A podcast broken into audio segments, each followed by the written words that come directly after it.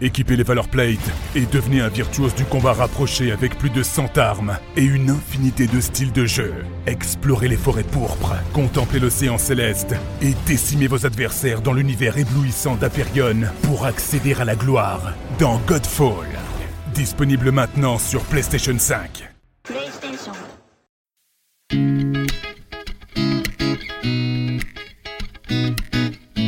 Les Français ont été confinés 55 jours et nous vous avons accompagné pendant cette période avec des témoignages de personnalités ou d'anonymes. Et maintenant, que retenir de ce moment si particulier? Comment se passe le déconfinement? Que faut-il en attendre pour notre vie tous les jours et pour la planète? Nous avons eu envie de faire témoigner des personnalités sur ce monde d'après dont on parle tant. Bienvenue donc comme à la maison et maintenant. Je m'appelle Claire Thévenoud et je vous propose un nouvel épisode de Comme à la maison et maintenant. Aujourd'hui, nous allons partir loin de France, dans une région toujours confinée face à l'épidémie de Covid-19, le Nunavut. C'est un territoire au-delà du 60e parallèle, très au nord du Canada, où les Inuits ont l'habitude de vivre isolés. Nous allons y rencontrer un Français de 48 ans, biologiste et photographe de la vie sauvage, qui s'est établi au Nunavut depuis plus de 20 ans. Avec sa femme et son fils, ils sont confinés dans leur maison à l'écart du village, ce qui, il faut bien le dire, ne modifie pas beaucoup leurs habitudes. Mathieu Dumont, bonjour. Bonjour Claire. Mathieu, vous vivez dans l'Arctique, à Tugluktuk. Est-ce que je le prononce bien? La, la prononciation proche, c'est Kurluktuk. Plupart de- du monde c'est, euh, disent euh, Kurluktuk. Ça signifie euh, la place avec les eaux rapides ou quelque chose similaire à ça euh, sur la rivière Coppermine. Où ce village se situe-t-il? Alors, Kurluktuk est situé sur la, la, la côte arctique canadienne. Il est situé à l'embouchure de la rivière Coppermine, qui est une, une rivière assez, euh, as- assez gr- grande. Pas très longue, mais assez grosse. D'où le nom du village. Oui, donc c'est c'est en relation avec euh, un des rapides de la rivière. Que voyez-vous autour de chez vous? Euh, À quoi ressemble votre environnement? Euh, notre environnement, c'est essentiellement la, la toundra. Étant vers, en- sur, du côté ouest du continent, on n'est pas très loin de la, de la limite des arbres. Donc, faut faire à peu près euh, une centaine de kilomètres pour euh, trouver des, des bosquets euh, d'épinettes noires ou d'épinettes blanches. À l'heure actuelle, on est le, au début juin. La neige commence à être pas mal partie du, du paysage. Si on regarde un peu plus au nord, il y a encore pas mal de neige et euh, la rivière en bas de chez nous est encore gelée, mais avec beaucoup d'eau dessus. Que- quel temps fait-il aujourd'hui, lundi 8 juin? Alors aujourd'hui, il, il fait assez chaud. Ça s'est réchauffé depuis deux jours. Euh, on était encore dans des températures en général euh, en dessous de zéro la nuit et quelques degrés au-dessus de zéro durant la journée. Mais là, depuis deux jours, ça s'est ça s'est réchauffé dramatiquement et la neige a fondu très vite euh, sur, le, sur la toundra. Et la rivière commence à s'effriter un petit peu. euh, donc, euh, on attend avec impatience maintenant pour pouvoir sortir le bateau. Ça, c'est votre activité euh, d'été? Non, pas vraiment notre activité, mais c'est un moyen de déplacement assez efficace pour aller en ville et euh, aussi pour, pour aller remonter la rivière un petit peu pour, euh, pour se détendre. Parce que la ville est à combien de kilomètres de chez vous? Euh, c'est environ à 10 km de chez nous. D'accord. Et en temps ordinaire, quand il fait plus froid et que tout est recouvert de neige, comment vous déplacez-vous? Nous allons en ville en motoneige en hiver et en été, soit en bateau, soit en quad, quatre roues motrices en, en véhicule tout-terrain. Il n'y a pas de route, il n'y a pas de, de voie tracée. Non, il n'y a pas de route qui se rende chez nous. Et la ville la plus proche comporte combien d'habitants? Donc, Kurluktuk est environ 1500 habitants. Mhm. Euh, et ensuite, euh, la ville la plus proche de Kurluktuk, euh, bon, il y aurait une autre ville du Nunavut qui est Cam- euh, Cambridge Bay, un petit peu plus d'habitants et euh, en, en gros la, la même taille. Et sinon, la, la grosse ville la plus proche, c'est à peu près à 600 km au sud, c'est Yellowknife. Alors, pourquoi le Nunavut, la région donc, où vous habitez dans le Grand Nord canadien, s'est-il confiné à cause du Covid-19 alors qu'il n'est pas très peuplé? Euh, le nombre de personnes n'est pas vraiment euh, important. Peu importe le nombre de personnes, on veut pas vraiment, on veut pas que quelqu'un soit malade de toute façon. Mais c'est surtout que au Nunavut, nos, nos moyens de, défense contre des, euh, des, épidémies comme ça, certaines maladies, notre défense est limitée parce que nos, nos, ressources sont limitées et aussi le fait que notre seul moyen de connexion avec, avec le Sud est par avion fait que nos ambulances sont des avions. C'est d'une part très très cher et d'autre part, ça occasionne des délais qui sont pas pour l'avantage des patients.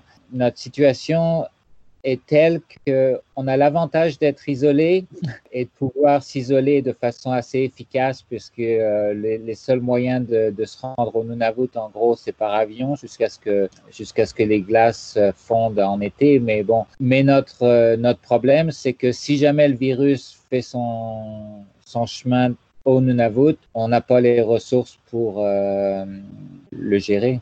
Et y a-t-il une vulnérabilité particulière euh, du peuple inuit par rapport à un virus comme le Covid-19 ou est-ce que c'est pas tellement ça le problème? Je crois pas que c'est une, une, question de Inuit ou pas Inuit, c'est surtout une question de, de conditions de vie. D'une façon générale, au Nunavut, le, la situation euh, du logement est, est, un problème. Comparé au Sud, il peut pas y avoir vraiment de, de personnes dans la rue parce que bon, le climat euh, permet pas ça. Mmh. Mais du coup, euh, ça fait des maisons euh, assez surpeuplées et les, les, liens familiaux étant très importants pour les Inuits en particulier, des maisons peuvent peuvent abriter un, un bon nombre de, de, membres de la famille par nécessité ou par choix. Mais bon, donc si le virus s'installe dans une maison, ça, ça, ça risque ça pourrait affecter déjà beaucoup de personnes et, euh, et il suffit d'une de ces personnes d'avoir de, des contacts avec d'autres pour que ça se transmette très très vite comme ça.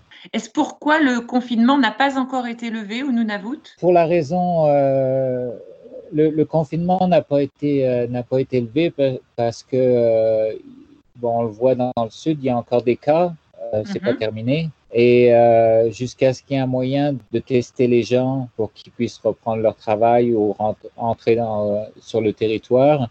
Le plus raisonnable, c'est de continuer le confinement, si on peut l'endurer économiquement. Mon, mon impression, c'est que c'est loin d'être fini. Euh, bon, les, spécialistes prédisent une deuxième vague de toute façon, euh, probablement par la fin de l'été ou début d'automne, ce qui fait que le risque est encore là. Et pour nous, c'est euh, le but, c'est vraiment que le virus ne fasse pas son chemin sur le territoire. Quelles sont ces mesures de confinement en Nunavut Qu'est-ce qu'elles ont changé pour les, pour les habitants? Est-ce que c'est les écoles fermées Je crois qu'il y a une, quarantaine également pour les, gens qui veulent venir, euh, qui veulent venir sur le territoire. Et vous parliez de conditions, économiques également. Quelles sont les grandes lignes des interdictions, en tout cas? Au niveau des interdictions, au, au niveau du à l'intérieur du territoire, pour les, résidents du territoire qui n'ont pas quitté le territoire récemment, c'est juste une, une, précaution volontaire, en quelque sorte, qui est demandée euh, de la part des résidents, de limiter leurs interactions avec d'autres, de, de, limiter euh, oui, les certaines rencontres sociales ou des choses comme ça. Donc, il y a, il y a beaucoup d'activités sociales, de réunions qui ont été, euh, été annulées pour ça. Les, les, magasins ont pris des précautions un peu plus pour leurs employés euh, pour limiter le, le, contact avec les clients. Euh, ou au moins mettre, mettre une, une, protection entre les clients et les employés. Donc, mais au niveau du territoire lui-même, oui, c'est plus une question de bon sens pour les, les que les gens doivent, euh, doivent mettre, euh, mettre en place. Pour le, pour le territoire, en ce qui concerne l'interaction avec l'extérieur, c'est là où, les, où il y a des législations qui ont été mises en place pour euh, obliger toute personne qui, qui veut retourner au Nunavut ou venir au Nunavut de passer par une quarantaine obligatoire. Aussi, les, les, les seules exceptions qui peuvent venir au Nunavut à l'heure actuelle, normalement, c'est les résidents du Nunavut qui reviennent au Nunavut et mm -hmm. euh, les travailleurs indispensables. Il y a certaines professions ou euh, gens qui sont qui viennent du sud et qui travaillent au Nunavut et dont, le, dont le, le, le, travail est essentiel au, au, fonctionnement minimum du territoire. Les policiers, les infirmières, Euh, il y en a beaucoup qui viennent, qui viennent du sud. Qu'est-ce que ces mesures de confinement ont changé dans votre quotidien en pleine nature, comme vous vivez? Est-ce que ça a changé quelque chose?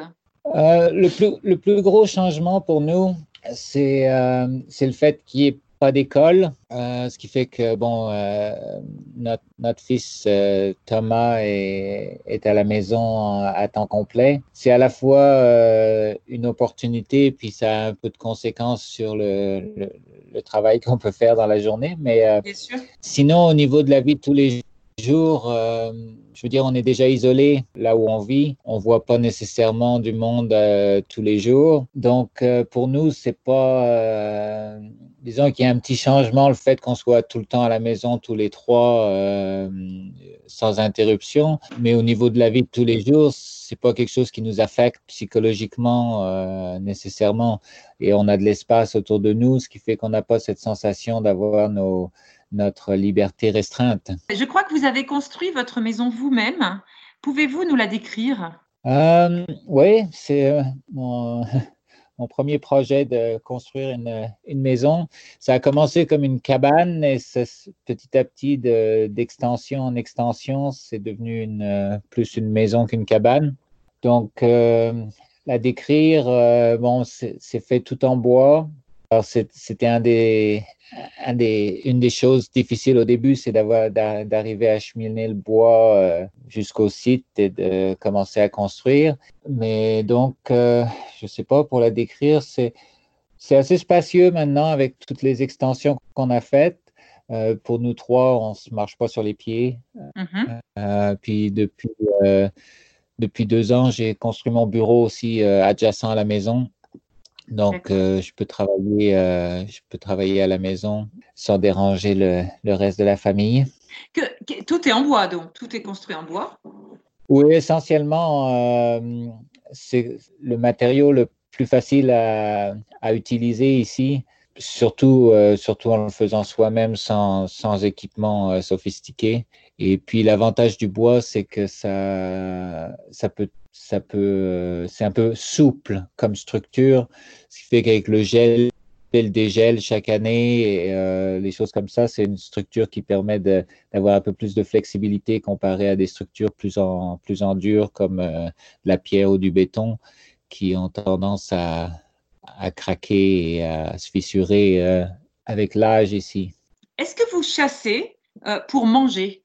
Euh, oui, c'est la, seule raison pour laquelle je chasse, ben, manger, puis aussi pour, euh, pour avoir un peu de fourrure pour, euh, pour nos vêtements.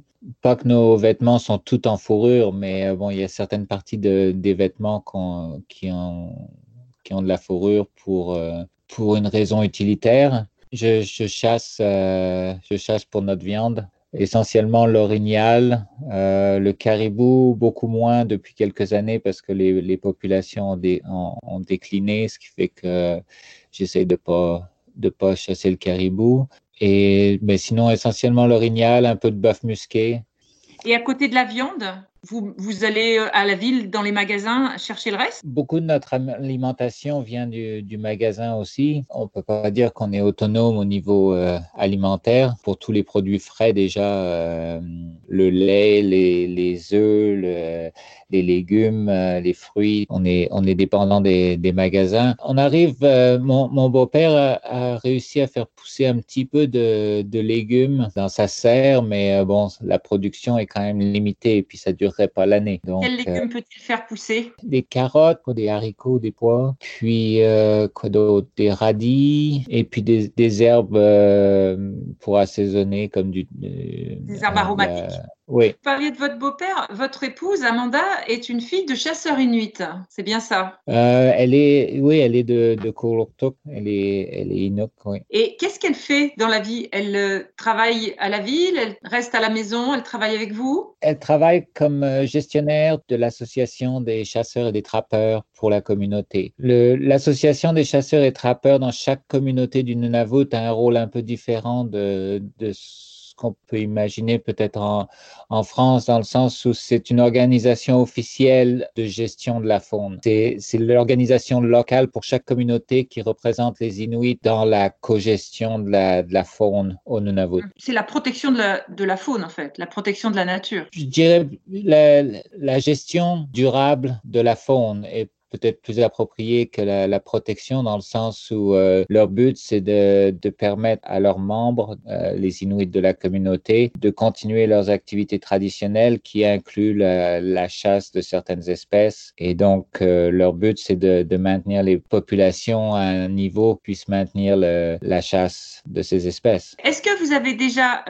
appris à votre fils, Thomas, à chasser. Est-ce qu'il chasse déjà? Euh, Non, il est un peu, un petit peu jeune, peut-être. Quel âge a-t-il? euh, Il a 7 ans. Ce qui fait qu'il s'amuse euh, avec son arc et ses flèches à, chasser pour, dans l'imaginaire, mais pas encore pour de vrai. Est-ce que vous êtes le seul Français au Nunavut? Non, il y, y en a d'autres. Je les connais pas forcément. Je les connais pas forcément? Est-ce que vous avez un nom inuit? J'en ai plusieurs. Le, celui qui, euh, qui est resté, qui est devenu le nom de ma compagnie, c'est euh, qui veut dire le bœuf musqué. Et, pourquoi est-ce que vous euh, avez euh, gagné ce surnom ou ce nom?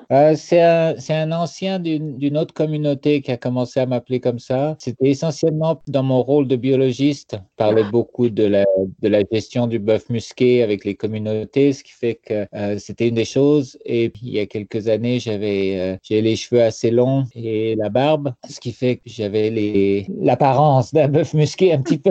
c'est ça, il a commencé à m'appeler comme ça, puis c'est, resté un peu, puis du coup, euh, c'est ça, j'ai nommé ma, ma compagnie de, de photos et vidéos euh, de ce nom-là. On a plusieurs noms chez les Inuits parce que vous disiez, ça c'est mon premier nom ou mon nom principal. Mais vous en avez d'autres aussi?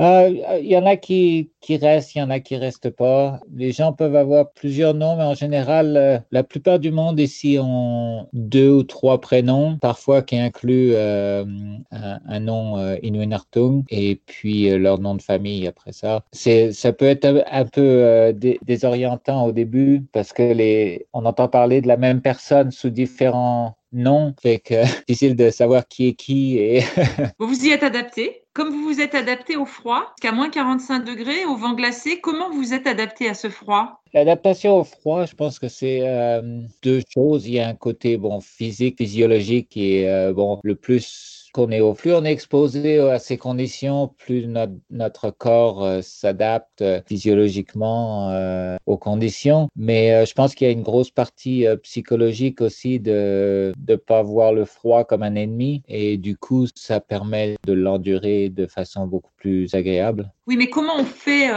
concrètement pour euh, passer ce cap psychologique Comment y avez-vous travaillé? J'avais toujours été attiré par les pays froids, ce qui fait que euh, même en France, euh, j'essayais de, dormir avec la fenêtre ouverte en hiver, faire toutes sortes d'activités dehors. et puis, bon, quand j'ai déménagé au Canada, j'ai déménagé dans le sud du Canada, au Nouveau-Brunswick. Bon, les, hivers sont sont relativement courts, mais il y a quand même des froids, surtout venant de la France, c'est assez froid en hiver. Donc, euh, j'ai eu une opportunité de m'adapter un petit peu. J'étais tout le temps dehors euh, quand je travaillais au Nouveau-Brunswick ou quand j'étudiais au Nouveau-Brunswick, ce qui fait qu'on euh, s'habitue.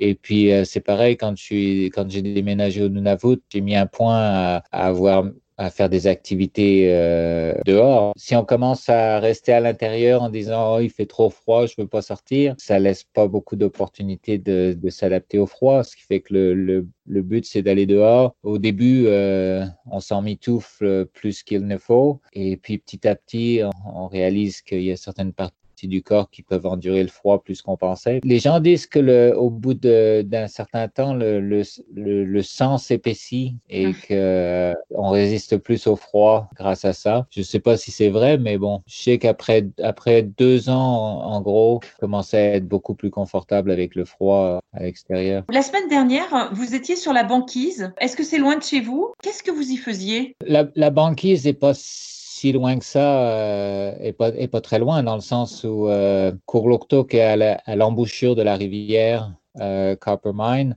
et donc, donc a, une vue sur la banquise. Donc mhm. pour nous, c'est, on est un peu à l'intérieur des terres, ce qui fait que c'est à peu près 10 km pour se rendre sur la banquise. La semaine dernière, on, on était à une, une, petite cabane qu'on a plus au nord. Donc on, on traverse la banquise jusqu'à une autre pointe de, du continent pour se rendre là. Et donc voilà, c'est un merveilleux moyen de, de, de transport en motoneige sur la banquise. C'est, euh, c'est comme notre, euh, notre autoroute. Pourquoi vous dites merveilleux? C'est juste que c'est, euh, ça facilite les déplacements en hiver. Bon, sinon en été, on le fait en bateau, mais bon, c'est, c'est agréable de, de, voyager en motoneige aussi. Qu'est-ce que vous y faisiez sur la banquise? Qu'est-ce que vous étiez en mission? Disons, c'était surtout pour faire des, des vidéos d'archives. il y a des, des productions qui ont, qui ont montré un intérêt à certaines images, donc j'essaye de cibler euh, les images dont ils ont besoin. Et donc, euh, je filmais euh, la banquise, je faisais des, je sais pas comment on dit en français, time-lapse. Ah, des time-lapse.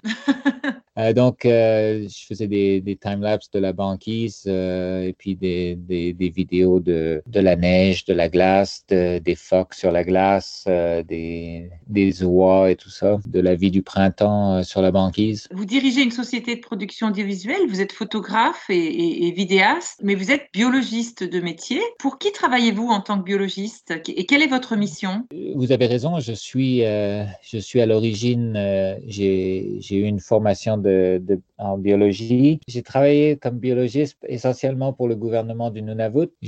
Pendant dix ans, j'ai été euh, j'ai été le biologiste régional pour une des trois régions du Nunavut. Et ensuite, euh, j'étais gestionnaire de la faune pour la même région. Et donc, euh, j'ai travaillé en gros de 17 ans pour le gouvernement du Nunavut. Il y a deux ans et demi maintenant, j'ai décidé de, de quitter mon travail de biologiste pour, pour continuer comme photographe et ciné, cinématographe. Et donc, c'est ce que je fais depuis, mais mm-hmm. c'est je n'ai pas abandonné la biologie dans le sens où euh, mon travail, surtout en, cinématographie, je travaille essentiellement à filmer les, la faune et donc euh, j'observe des comportements animaliers euh, encore plus que quand j'étais biologiste parce que la, la plupart des, des, biologistes, surtout les biologistes du gouvernement, c'est beaucoup de paperasserie et puis les, les études de terrain, c'est souvent en avion ou en hélicoptère, donc euh,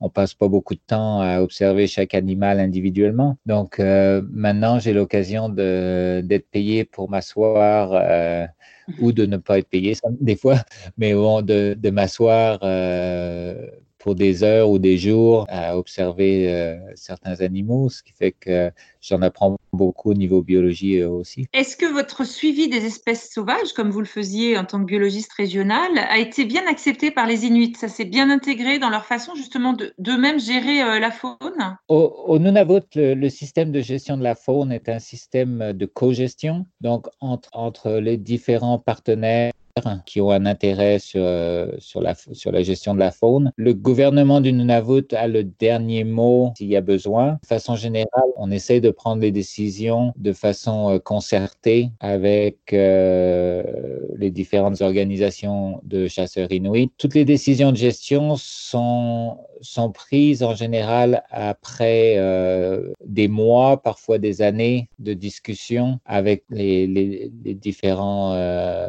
groupes intéressés. Donc, dans l'ensemble, la décision finale, au moins, a été discutée. Pas toujours, euh, tout le monde n'est pas toujours d'accord à la fin, mais au moins, ça a été discuté pendant un, bout de temps, ce qui permet de faire que la décision finale soit acceptée plus facilement. Alors, vous parliez d'observation sur le terrain que vous faites maintenant euh, de plus près euh, avec votre appareil photo ou votre caméra. Est-ce que vous observez par conséquent les conséquences du réchauffement climatique sur votre environnement et sur les comportements des animaux que vous suivez? Sur le comportement des animaux, le comportement lui-même, c'est difficile. Et puis, c'est surtout qu'il n'y a, a, pas beaucoup d'observations euh, publiées en tout cas, qui montre les changements de comportement des animaux. Il y a beaucoup de publications au niveau de changement de, nombre, de l'abondance des animaux, mais leur comportement, euh, il y a un peu moins de, choses, surtout liées au, changement climatique. C'est difficile d'avoir des, séries d'informations euh, sur le comportement animal qui, sont euh,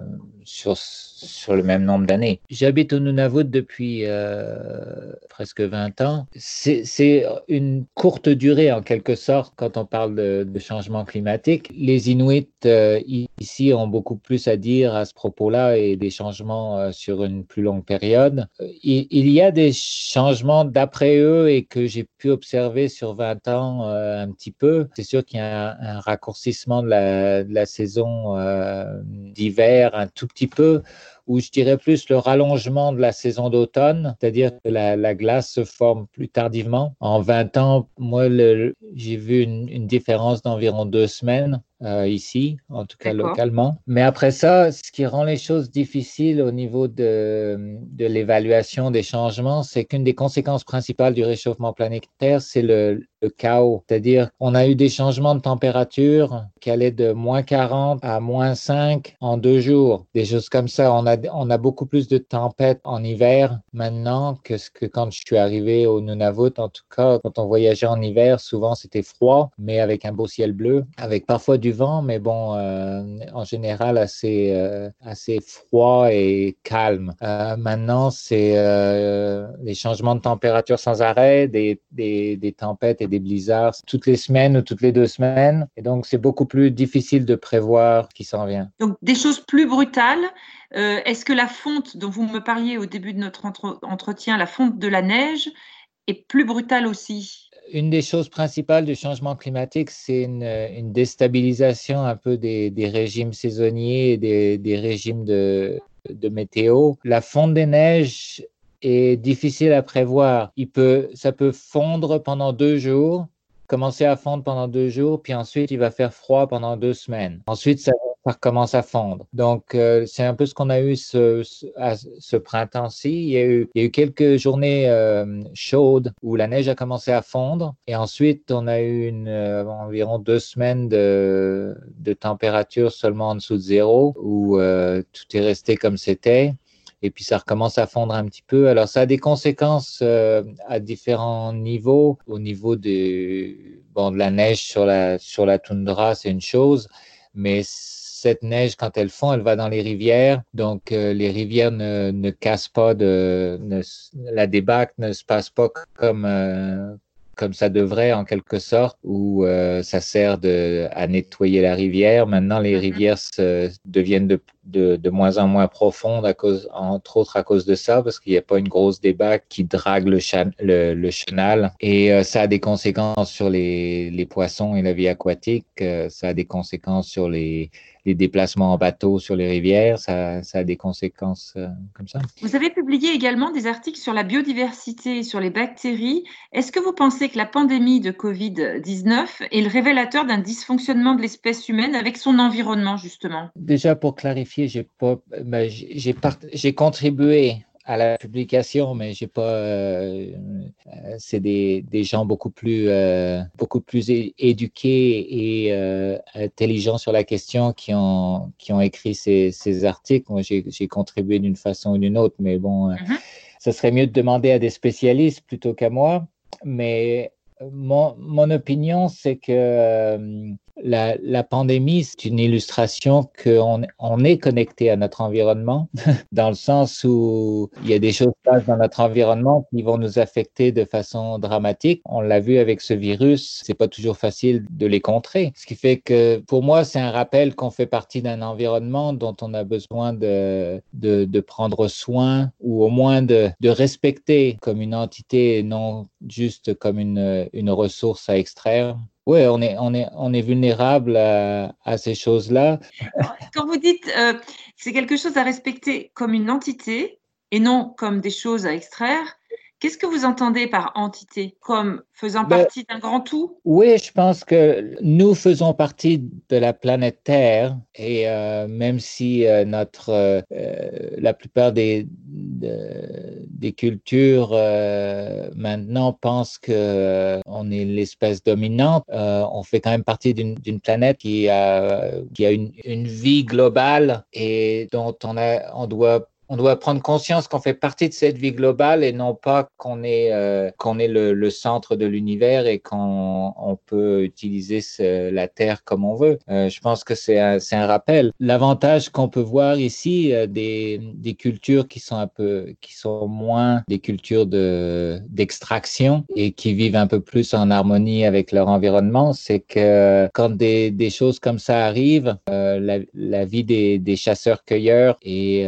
des gens qui vivent à la campagne est beaucoup plus confortable que celle des gens qui vivent en ville. Euh, ce qui fait que c'est un rappel que toutes les cultures sont importantes et qu'il y a, y a des, des, choses à apprendre de chaque culture qui peuvent nous servir euh, dans le futur. Est-ce que c'est ça qui vous a donné envie de vivre au Nunavut, justement, ce rapport, cette harmonie avec la nature? Mon choix d'aller de, au Nunavut n'était pas vraiment un, un choix en connaissance de cause au début. Un ami à moi m'a dit que, que d'après, un ami à moi m'a dit qu'il euh, pensait que j'aimerais ça au Nunavut, ce qui fait que j'ai décidé d'aller le voir et de, me faire mon opinion moi-même. Euh, donc, le, Nunavut est probablement un des, rares endroits où il y a, tant d'espace, tant de liberté, avec des gens accueillants, dans un, pays qui a une, une stabilité euh, sociale et et politique en quelque sorte. Donc, euh, c'est quand même un, endroit assez